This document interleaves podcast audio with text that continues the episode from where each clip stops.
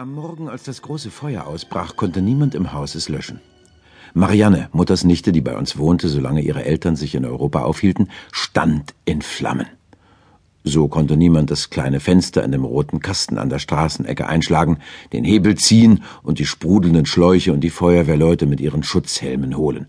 Brennend wie Zelophan kam Marianne herunter, ließ sich stöhnend auf ihren Stuhl am Frühstückstisch fallen und weigerte sich, auch nur so viel zu essen, als einen hohlen Zahn hätte füllen können. Mutter und Vater rückten beiseite. Es wurde unerträglich warm im Zimmer. Guten Morgen, Marianne. Äh, was? Marianne sah über die Anwesenden hinweg und antwortete zerstreut. Äh, ach ja, guten Morgen. Hast du gut geschlafen, Marianne? Sie wussten, dass sie nicht geschlafen hatte. Mutter gab ihr ein Glas voll Wasser, und alle fragten sich, ob es wohl in ihrer Hand verdunsten würde. Großmutter betrachtete über den Tisch hinweg Mariannes fiebrige Augen. Du bist krank. Aber es sind keine Mikroben, sagte sie. Unter dem Mikroskop würde man nichts finden. Äh, was? fragte Marianne. Die Liebe ist die Taufpatin der Dummheit, bemerkte Vater. Es wird schon wieder besser, sagte Mutter. Die Mädchen wirken nur so dumm, weil sie nicht hören, wenn sie verliebt sind. Es schlägt sich auf den Gehörgang, sagte Vater. Und viele Mädchen fallen den Burschen dann einfach in die Arme. Ich kenne das. Ich bin von einer fallenden Frau einmal fast erschlagen worden, und ich kann euch sagen, psst. Mutter runzelte die Stirn und sah zu Marianne hinüber. Sie hört ja doch nicht, was wir sagen. Sie ist augenblicklich von einem Starrkrampf befallen. Er kommt heute Morgen und holt sie ab, flüsterte Mutter ihm zu, als sei Marianne gar nicht im Zimmer. Sie wollen in seinem alten Vehikel ausfahren. Der Vater betupfte sich mit der Servette den Mund. Hm. War unsere Tochter auch so dumm, Mama? fragte er. Sie ist schon so lange verheiratet und aus dem Haus, dass ich es ganz vergessen habe. Ich kann mich aber nicht erinnern, dass sie so töricht gewesen wäre. In solchen Zeiten glaubt man nicht, dass so ein Mädchen auch nur ein Gramm Verstand besitzt. Und darauf fällt der Mann dann herein.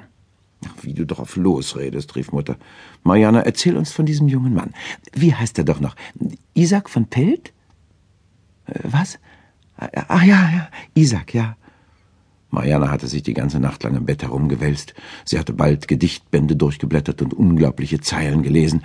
Bald äh, hatte sie flach auf dem Rücken oder auf dem Bauch gelegen und in die mondbeschienene Landschaft hinausgesehen. Morgens hatte sie vor dem Spiegel die Hände über dem Kopf zusammengeschlagen, sich gerade noch rechtzeitig besonnen und ein Kleid übergezogen. Großmutter lachte während des Frühstücks nur still vor sich hin. Du musst essen, mein Kind, Marianne spielte mit ihrem Toast herum und würgte eine halbe Scheibe hinunter. Im gleichen Augenblick hörte man draußen ein lautes Hupen. Das war Isaac mit seinem Vehikel. Huhu! schrie Marianne auf und lief schnell die Treppe hinauf. Isaac van Pelt wurde hereingeführt und allen vorgestellt. Als Marianne endlich gegangen war, setzte Vater sich hin und wischte sich die Stirn. Ich weiß nicht. Das ist einfach zu viel. Du hast ihr geraten, auszugehen, sagte Mutter. Und ich bedauere, dass ich es ihr gesagt habe, sagte er. Aber sie ist jetzt schon seit sechs Monaten bei uns zu Besuch und bleibt noch weitere sechs Monate. Ich dachte, wenn sie einen netten jungen Mann kennenlernt und heiratet, dann, ergänzte Großmutter, tja, dann würde Marianne vielleicht sehr bald von uns wegziehen. Meinst du das? Na ja, sagte Vater. Na ja, sagte Großmutter. Aber jetzt ist sie noch schlimmer als vorher, sagte Vater. Sie schwebt singend mit geschlossenen Augen herum und spielt diese grässlichen Schallplatten mit Liebesliedern. Er scheint ein netter junger Mann zu sein, sagte Mutter. Ja, darum müssen wir beten, antwortete Vater und holte ein kleines Schnapsglas. Auf eine frühe Heirat. Am nächsten Morgen schoss Marianne wie eine Feuerkugel aus dem Haus, sobald sie die Hupe des Vehikels hörte. Der junge Mann kam nicht mal bis an die Tür, nur Großmutter sah die beiden vom Wohnzimmerfenster aus davonbrausen.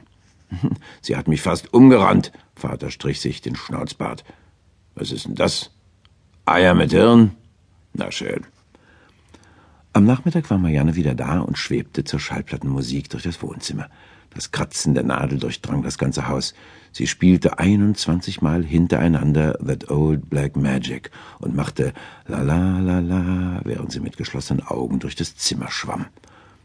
Ich fürchte mich davor, mein eigenes Wohnzimmer zu betreten, sagte Vater. Psst, machte Mutter.